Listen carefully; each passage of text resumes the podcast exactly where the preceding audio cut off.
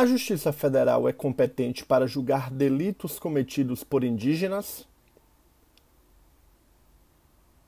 A Justiça Federal é competente para julgar delitos cometidos por indígenas?